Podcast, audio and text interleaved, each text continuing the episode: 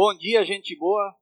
Gente boa, hoje nós começamos o mês de dezembro. O que é o mês de dezembro para nós? É o Natal, né? Começamos o mês do Natal. E olha, tudo a ver com essa apresentação de hoje da Liz. O mês de Natal nós vamos ter, esse mês nós vamos falar, todos os domingos nós vamos falar do Natal. Nós vamos falar algo especial. Cada um que vier aqui vai falar alguma coisa do Natal. E hoje, no contexto do Natal, eu quero dar uma introdução um pouquinho, não é muito grande, mas é importante nós saber o que, que acontece com o Natal no mundo. É muito interessante. Existem mais ou menos 40 calendários no mundo. Tá? Então é bem complicado de achar o dia do Natal, né? 40 calendários. Os três mais falados ou mais importantes é o calendário judeu, o calendário chinês e o calendário gregoriano, que é o nosso. O gregoriano é o calendário italiano, é aquele que nós seguimos, a maior parte do mundo segue, né? Mas qual é o contexto, então, do nascimento de Jesus diante de todos esses, esses calendários aí? Nós não sabemos nem o mês, nem o dia, nem o ano que Jesus nasceu. Nós sabemos que o ano 1, um, ou seja, o ano primeiro, divide a história entre antes de Cristo e depois de Cristo. Isso a gente sabe. Porém, houve um erro de contagem no calendário, uh, e com esse resultado, que mais tarde foi descoberto, Cristo teria nascido quatro a seis anos antes do que está no calendário. Ou seja, o ano 1 não seria o ano 1, seria o ano 4 ou o ano 6 já. E claro que já em uso em quase todo mundo esse calendário, então não tinha mais possibilidade de alterar o calendário. Por exemplo, se fosse alterar o calendário hoje, que todo mundo sabe que tem esse erro, cada um de vocês ficaria uns seis anos mais velho aqui, no mínimo seis, quatro, cinco, sei lá. Todos nós iam ficar mais velho, iam mudar todas as datas, ia ser uma bagunça, né? Então por isso não foi retificado esse calendário que nós seguimos. Mas a história de identificar o ano de nascimento de Cristo, ela é algo marcante que começou lá em 525 depois de Cristo e foi ideia de um monge Dionísio Exíguo da Sítia Menor. Era uma região que hoje é dividida entre o território da Romênia e da Bulgária. Enquanto ele montava um calendário para organizar as datas de Páscoa, ele fez umas contas e atribuiu o status ou a importância do ano 1, um, o primeiro, né? Como Anno Domini Nostri Jesu Christi.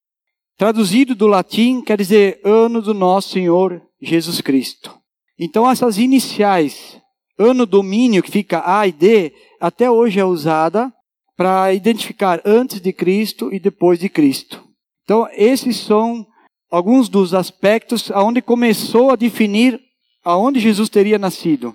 E quem inventou o calendário atual, o nosso calendário atual? Então, no dia 24 de fevereiro de 1582, o Papa Gregório XIII, ou Gregório XIII, né, decretou uma mudança na contagem do tempo. O calendário gregoriano começou a valer em outubro daquele mesmo ano. E o novo calendário oficial foi datado primeiro em Portugal, foi aceito em Portugal, depois Espanha, Itália e assim por diante foi seguido na maior parte do mundo. Então esse calendário que nós temos hoje, ele é seguido na maior parte do mundo. Mas quem inventou essa data de Natal? Isso já foi bem lá para trás. Acredita-se que no dia 25 de dezembro foi convencionado como comemoração do nascimento de Cristo pelo Papa Júlio I que determinou a comemoração de Natal nesse dia, no ano 350 depois de Cristo.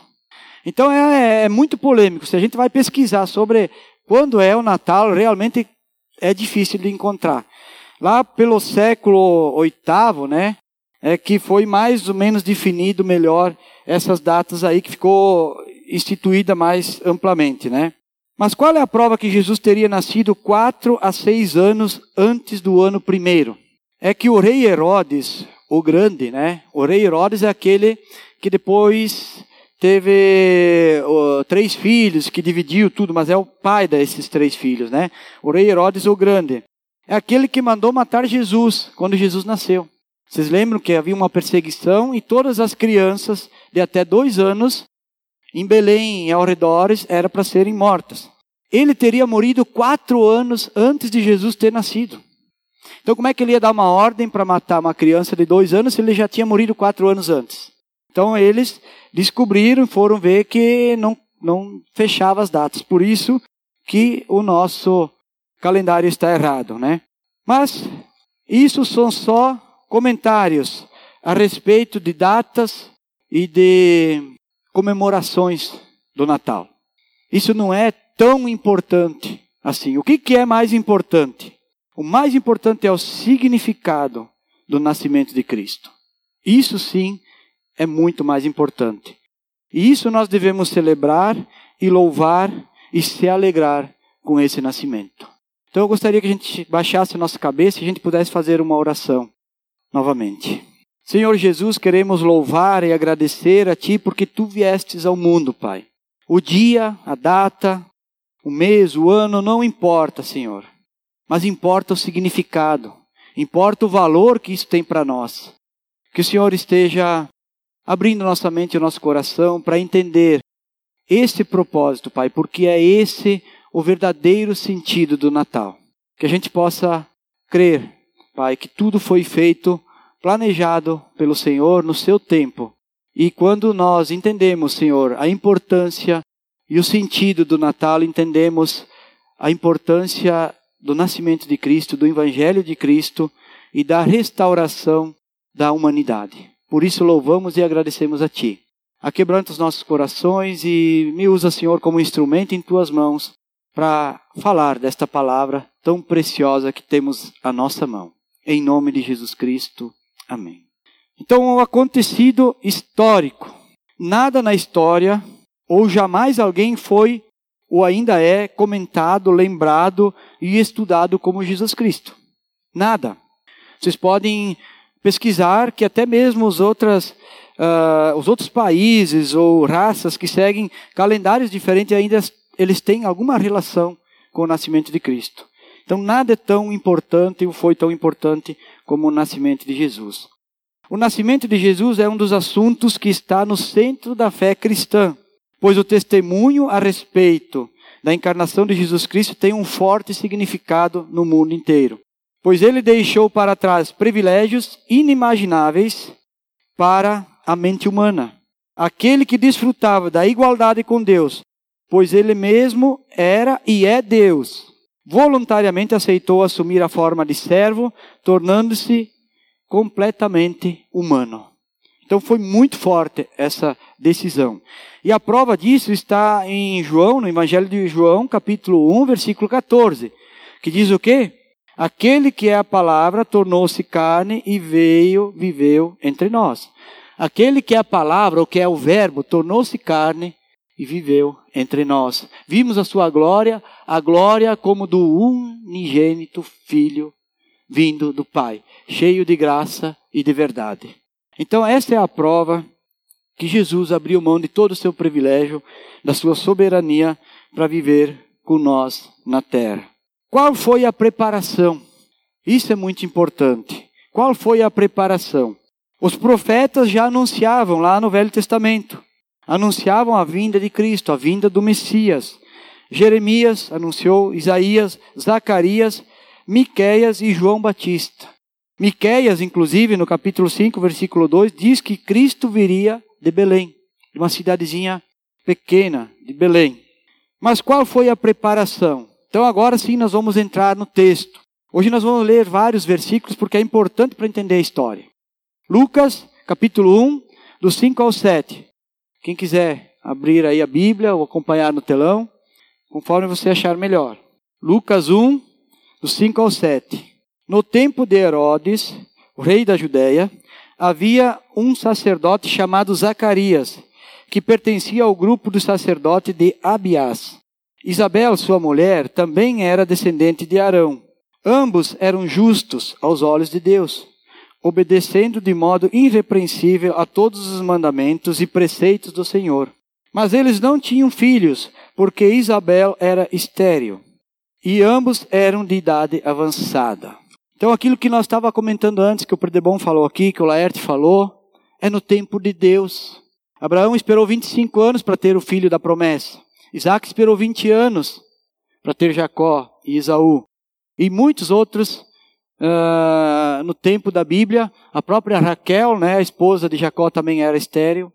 Então muitos demoraram para ganhar essa dádiva de Deus que é um filho, uma filha. Um presente, como foi falado aqui. Mas houve uma preparação para a vinda de Jesus Cristo. Já começa com um milagre ali. É, a gente falou de milagre aqui. Por que começa com um milagre? Porque Zacarias e Isabel não podiam ter filhos. Então, para eles terem filhos, naquela época nem existia a possibilidade genética, a ciência tão avançada, os métodos que temos hoje, só tinha um jeito, era através de um milagre.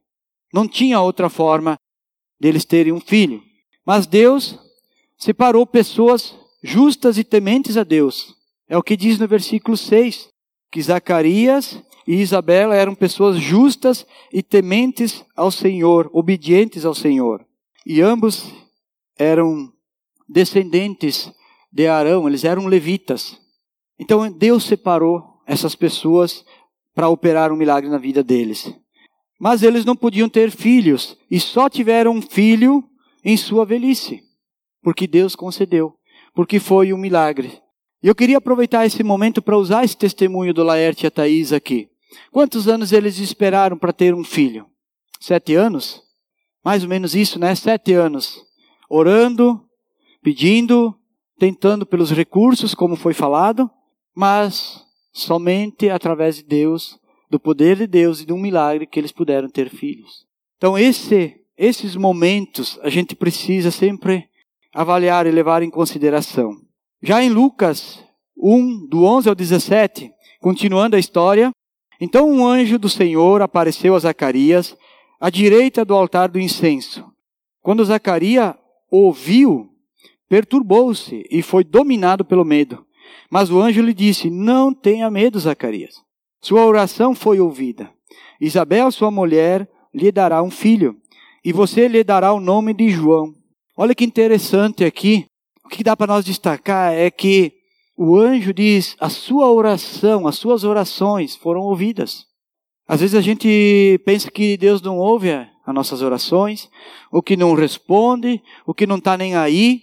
Não, as suas orações foram ouvidas. Eu creio que muitos podiam vir aqui hoje dar testemunho de orações respondidas, de orações ouvidas. Gente que já passou por processos e gente que está passando por processos nesse sentido. Então, esse significado é muito forte para Zacarias e Isabel. Se vocês continuarem lendo a história, eu não quero me alongar aqui, vão ver que Zacarias até duvidou, depois ele ficou mudo por um tempo, né? ele não podia falar. Vocês vão ver que Isabel também acreditou, mas uh, achou quase que impossível, né?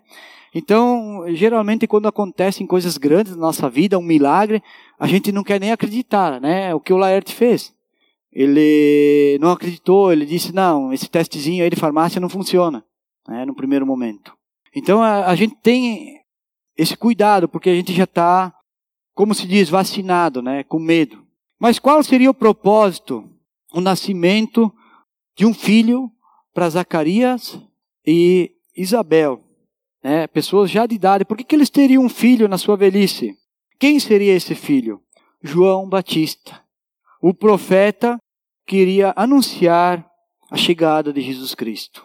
E ali no versículo 14, diz assim: Ele será motivo de prazer e de alegria para você, e muitos se alegrarão por causa do nascimento dele, pois será grande aos olhos do Senhor ele nunca tomará vinho nem bebida fermentada, e será cheio do Espírito Santo, desde antes do seu nascimento.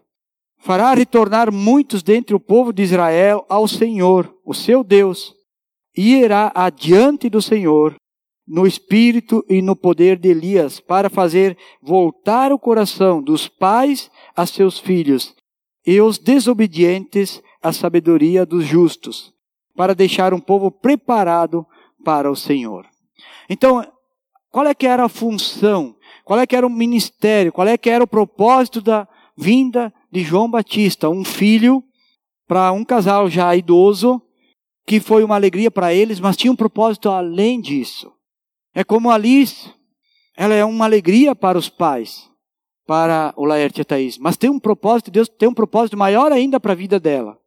Não é só para os pais se alegrarem, mas tem uma vida em andamento, uma vida em construção.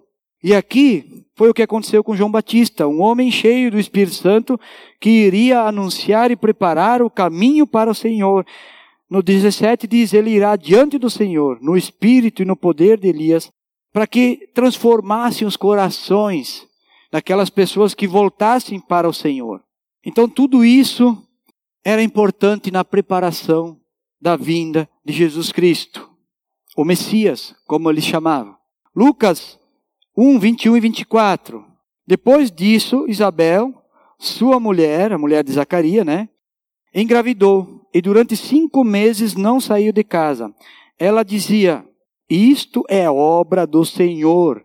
Agora ele olhou para mim favoravelmente para desfazer a minha humilhação perante o povo. Olha só como ela entendeu isso. Olha a interpretação de Isabel. Isso é obra do Senhor. Ele fez isso, cuidou de mim, veio favorável a mim para desfazer a minha humilhação diante do povo. Por quê? Porque naquela época, uma mulher que não tinha filhos, ela era humilhada. Ela era desprezada, rejeitada, inclusive. E hoje também eu creio que muitas mulheres e, e até mesmo os pais, homens, que não têm filhos, é uma frustração para eles. Porque todos querem ter alguém ter uma família, ter um filho, construir uma família. Então ela se alegrou. E este foi um milagre, o nascimento de João Batista. A vinda do profeta João Batista foi um milagre, sendo que ele foi o último dos profetas. E a preparação então para o nascimento de Jesus. Até aqui chegamos a entender que Jesus Cristo não veio assim do nada, surgiu assim, opa, ele vai nascer. Não, teve uma preparação. Teve todo o dia a dia. Lucas 1, do 26 ao 45. No sexto mês, Deus enviou o anjo Gabriel a Nazaré, a cidade da Galiléia, a uma virgem prometida em casamento a certo homem chamado José, descendente de Davi. O nome da virgem era Maria. O anjo aproximou-se dela e disse: Alegre-se, agraciada, o Senhor está com você.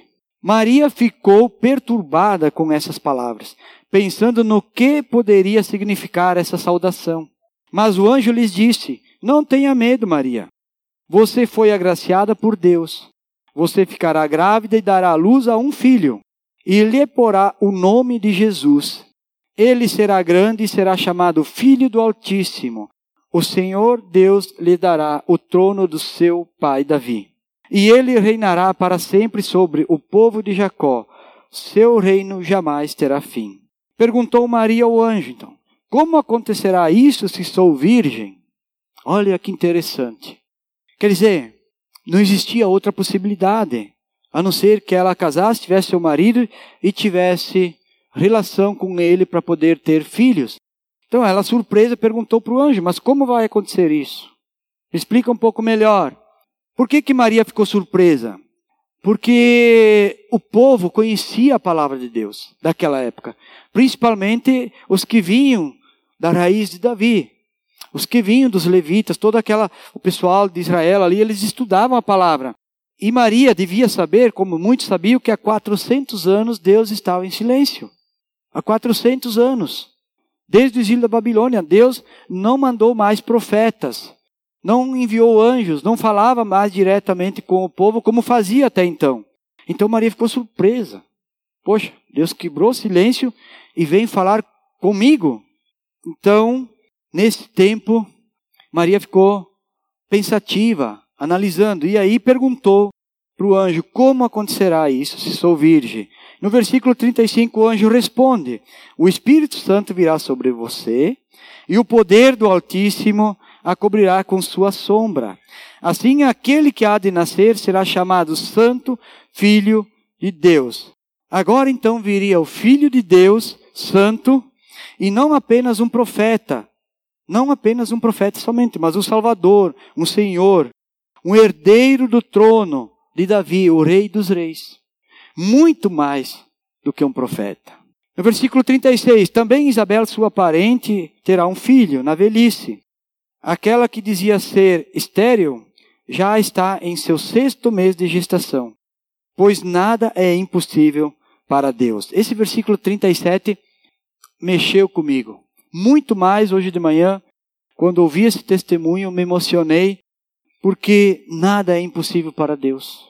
Se você está esperando um milagre, se você está esperando uma resposta de oração, saiba que nada é impossível para Deus. E a resposta de Maria foi maravilhosa. Olha o versículo 38. Respondeu Maria: Sou serva do Senhor, que aconteça comigo conforme a tua palavra. Então o anjo a deixou. Será que eu, um de nós, teria coragem de, na frente de um anjo, de um ser muito mais poderoso do que um humano, com certeza, é um ser celestial, angélico. Será que eu me colocaria à disposição?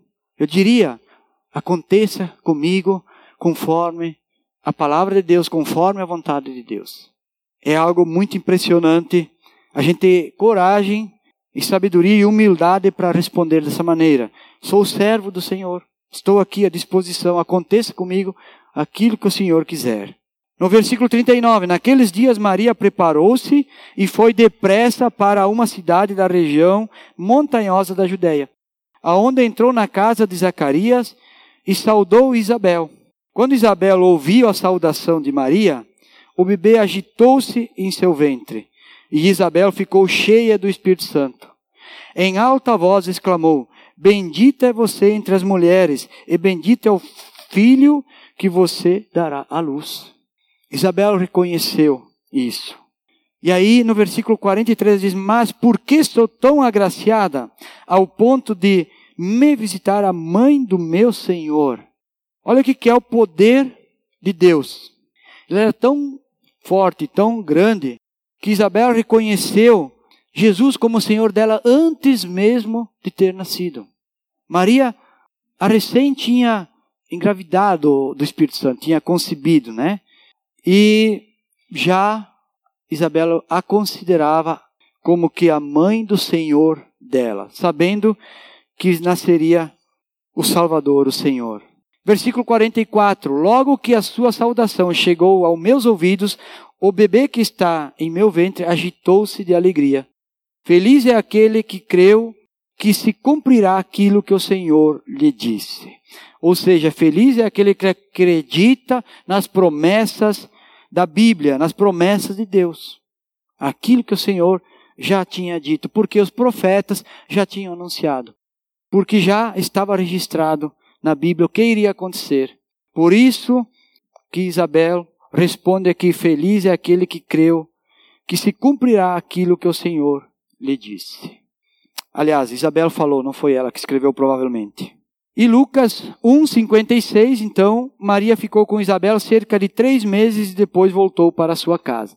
Então termina essa, esse ciclo aí. Se você ler a história continuamente Lucas, aí você vai entender toda essa preparação. Eu só peguei alguns versículos porque ficaria muito extenso.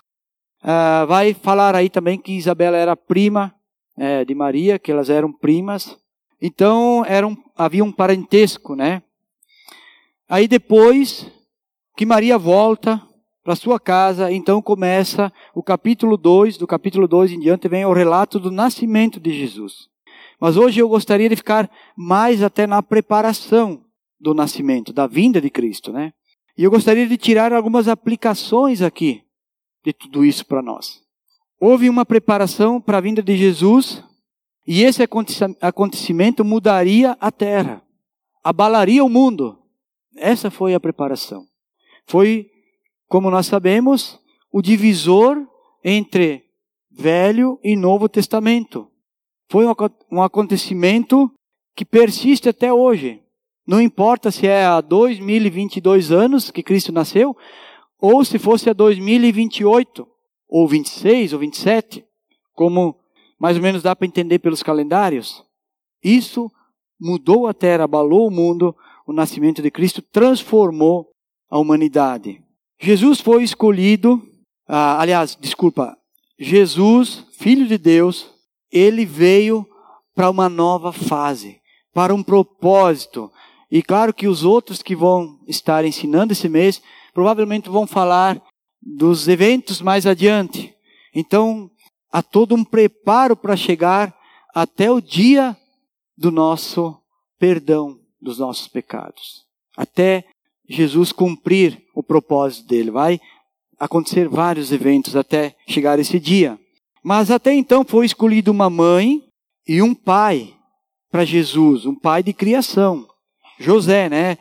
Que José não foi o pai biológico, ele foi o pai de criação. Uma mãe temente a Deus, serva fiel, humilde e virgem. E José é um homem justo, um homem que honrou Maria e que era da linhagem de Davi. Então foi separado, escolhido um casal para vinda de Cristo, para que Cristo pudesse nascer como ser humano. E houve também um tempo de espera, um enorme tempo de espera 400 anos em silêncio. 400 anos que o povo esperava pelo Messias, para a vinda de Jesus Cristo. Muitas vezes eu queria aplicar isso em nossa vida, né? Muitas vezes a gente tem pressa das coisas. Nós somos ansiosos, né? Nós temos aquela velha frase que não é mais para hoje, é para ontem. É. Quando você precisa de alguma coisa, você liga para a pessoa: Ah, você combinou comigo e você não veio. Você não veio aqui instalar a internet para mim. Cara, posso ir aí semana que vem? Não, cara, eu preciso disso para ontem. Não é assim que a gente fala? Né? Hoje nós vivemos no mundo da velocidade, da nossa velocidade. Né? Vamos lembrar disso. Deus tem o seu tempo. Para alguns, Pode ser sete anos, para outros pode ser 25, para outros pode ser 20, para outros pode ser 40, e para esse povo aqui, 400 anos. É o tempo de Deus. Então nós temos que aprender a orar e entregar para Deus quando oramos e esperar o tempo de Deus. É, não adianta a gente fazer oração, pedir para Deus uma resposta e no dia seguinte eu estou tomando providências para resolver o problema. Como é que Deus vai ter a chance de fazer algo, de fazer um milagre na minha vida se eu estou já indo atrás das soluções? Então nós precisamos acalmar o nosso coração e entregar para Deus, conforme o Laerte falou, orar, ajoelhar, entregar, se aquebrantar diante de Deus e sentir que Deus está em nossa presença, ou nós estamos na sua presença. E aconteceram milagres nessa preparação, então, como já falamos, né? A vinda do João Batista através de Zacarias e Isabel. E também aconteceram mais milagres que talvez não estejam relatados na Bíblia, mas o principal é a gravidez de Maria, uma virgem. Uma gravidez que nunca aconteceu no mundo, jamais, nem antes e nem depois. Uma gravidez através do Espírito Santo. Você já ouviu falar de outra gravidez desse, desse tipo, desse modo? Não. Foi só esta vez. Mas quanto tempo, quanto tempo oramos, quanto tempo esperamos pela resposta do Senhor? Será que temos fé, cremos o suficiente em Deus para acontecer um milagre em nossa vida?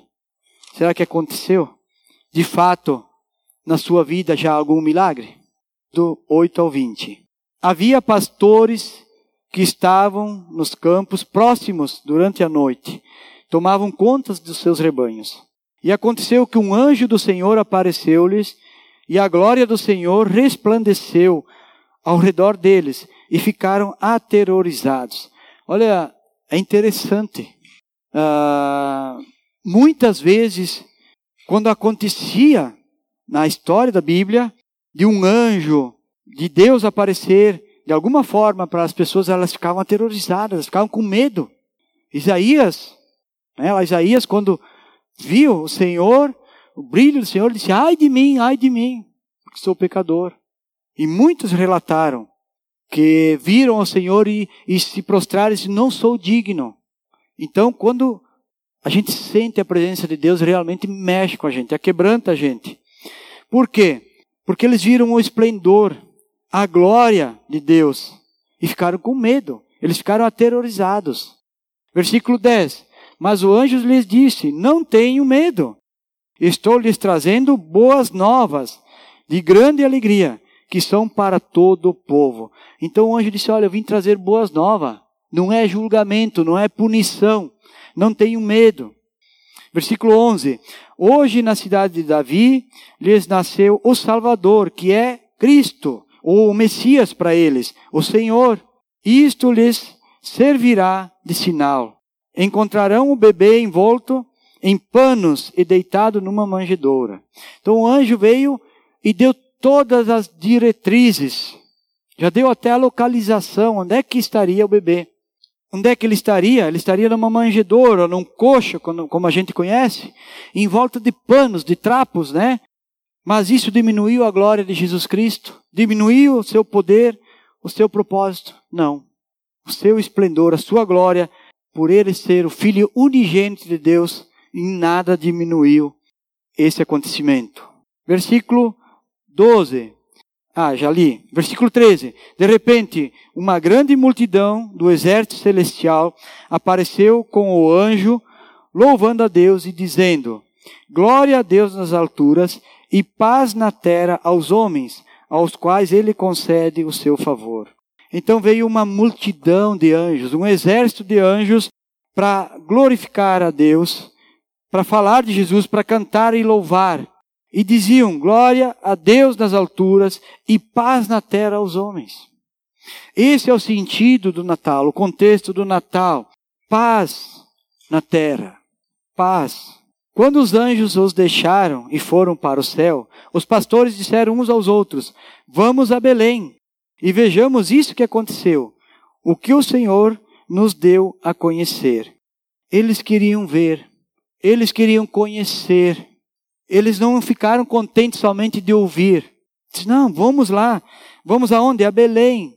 Aqui confirma a profecia de Miqueias que Jesus nasceria em Belém. Vamos lá conhecer, vamos ver quem é esse Deus, quem é esse Senhor, quem é esse Salvador. E então correram, no versículo 16, para lá e encontraram Maria e José e o bebê deitado na manjedoura. Depois de o verem, cantar, contaram a todos o que lhes fora dito a respeito daquele menino. Deixa eu fazer uma pergunta para você. Para quantas pessoas você já contou que você conhece a Jesus? Olha o que, que os pastores aqui fizeram. Eles foram lá, viram com seus próprios olhos, voltaram e contaram para todas as pessoas que viram a Jesus Cristo, que conheceram a Jesus Cristo. Eu conheço a Jesus Cristo. Eu acho que vocês conhecem a Jesus Cristo. Para quantos que nós já contamos que conhecemos o Salvador, que conhecemos o Jesus Cristo? E todos os que ouviram o que os pastores diziam ficaram admirados. Está vendo? Talvez as pessoas não fiquem admiradas porque nós não contamos. As pessoas ficaram admirados. E muitos, talvez hoje, se a gente contar sobre essa história, esse acontecimento, o nascimento de Cristo, o propósito de Cristo, vão ficar admirados. Por isso, nós precisamos contar que conhecemos a Cristo. E no versículo 19, Maria, porém, guardava todas essas coisas e sobre elas refletia em seu coração. Eu imagino a emoção dessa mãe. Aliás, eu imagino a emoção de qualquer mãe que ama realmente seu filho, que espera um bebê. É, há exceções que mães não querem ter um bebê, aí é, é, não podemos comentar. Mas as mães que estão preparadas, os pais que estão preparados para receber um filho, há uma emoção no coração. Isso enche a pessoa. E Maria ficava meditando dentro de, de si mesmo. Olha só, esse menino vai ser importante. Ele vai ser o Senhor. Ele vai ser o Rei, o Salvador. Querida dessa mãe, ela não imaginava que o filho seria morto na cruz. Mas até então ela aproveitou esse momento, ela estava vivendo com aquela emoção. É isso que mexe com a gente. A gente tem que se alegrar com todo esse contexto. No versículo 20, os pastores voltaram e glorificaram, glorificando e louvando a Deus por tudo o que tinham visto e ouvido, como lhes fora dito. Então esse é o nosso propósito, esse é o nosso dever, é nós glorificar e louvar a Deus, como nós fizemos aqui por tudo aquilo que vimos e ouvimos e temos visto. Aqui nós cantamos na terceira música, tudo está preparado. Tudo está preparado, né?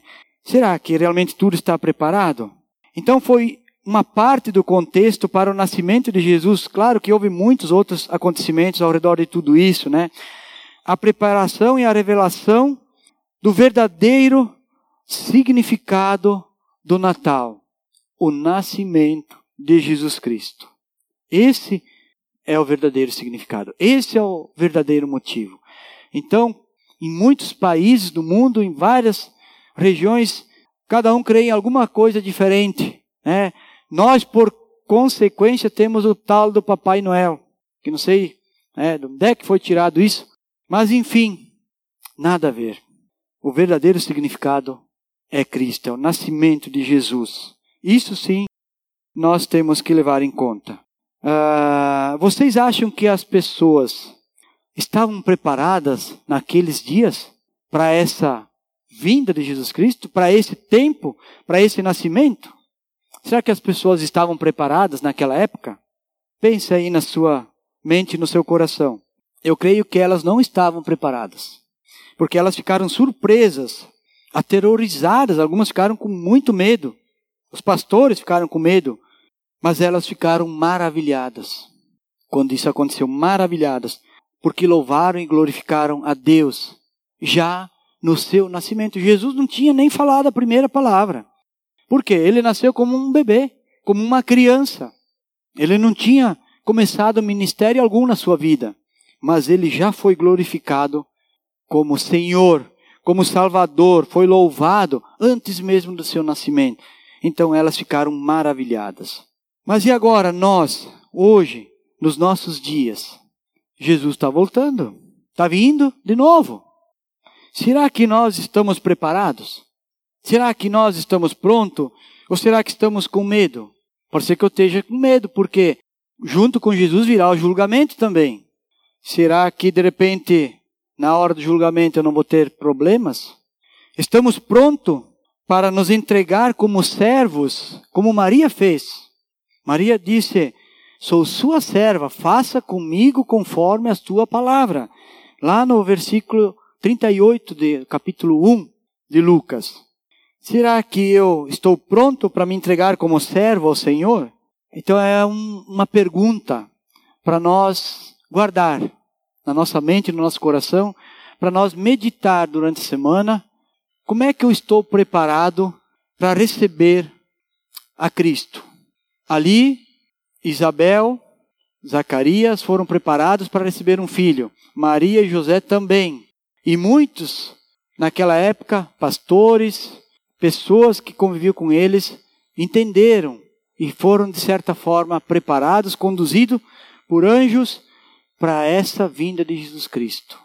Mas nós aqui também precisamos estar prontos e preparados, porque talvez a gente esteja vivendo um tempo de silêncio de mais de dois mil anos. Lá foram 400. Nós estamos vivendo um tempo onde não houve mais profetas. Temos a palavra que é a profecia. Nós temos a palavra de Deus que é a profecia. É o que revela para nós toda a vontade de Deus e o plano de Deus. Mas não nos revela quando virá novamente Jesus Cristo, o Messias. E para isso nós precisamos estar preparados. Então, leve essa mensagem para casa, avalie durante esse mês todo, que é o mês do Natal, que nós celebramos, qual é o motivo verdadeiro do Natal e como é que você está preparado em seu coração e sua mente. Se você pode ficar alegre como Jesus Cristo, aliás, como Maria quando ia receber Jesus Cristo. Vamos baixar nossa cabeça e vamos orar novamente. Senhor, eu quero te louvar, o Pai, te agradecer, porque o plano do Senhor é perfeito. E durante todo esse período, Pai, todo esse tempo de preparação, o Senhor não ficou sem agir. O Senhor tinha planos e no tempo certo, Pai, cada pessoa foi conduzida por tua vontade para que tudo acontecesse conforme o que está escrito na tua mesma e na tua própria palavra, Deus que é a Bíblia, Deus, que é aquilo que foi anunciado, que é aquilo que cremos. E, Senhor, que também esse tempo que nós estamos vivendo tempo de incertezas, de ansiedade, uh, tempo de pressa, que não temos tempo, achamos que estamos atrasados, o oh Pai, para tudo, que a gente possa também meditar sobre isso, como Maria fez, meditar em tudo que estava acontecendo, para que quando Cristo voltar nós possamos estar prontos e preparados, oh Deus, em nossa mente e nosso coração. Eu peço por Ti, Pai, eu peço que o Senhor olhe por nós, para que esses dias que estamos vivendo, Senhor, sejam dias ah, importantes, o Pai, em nossas vidas. Dias que a gente possa entender o verdadeiro significado de nossa vida aqui na terra. Eu te louvo e te agradeço, Pai, em nome de Jesus Cristo. Amém.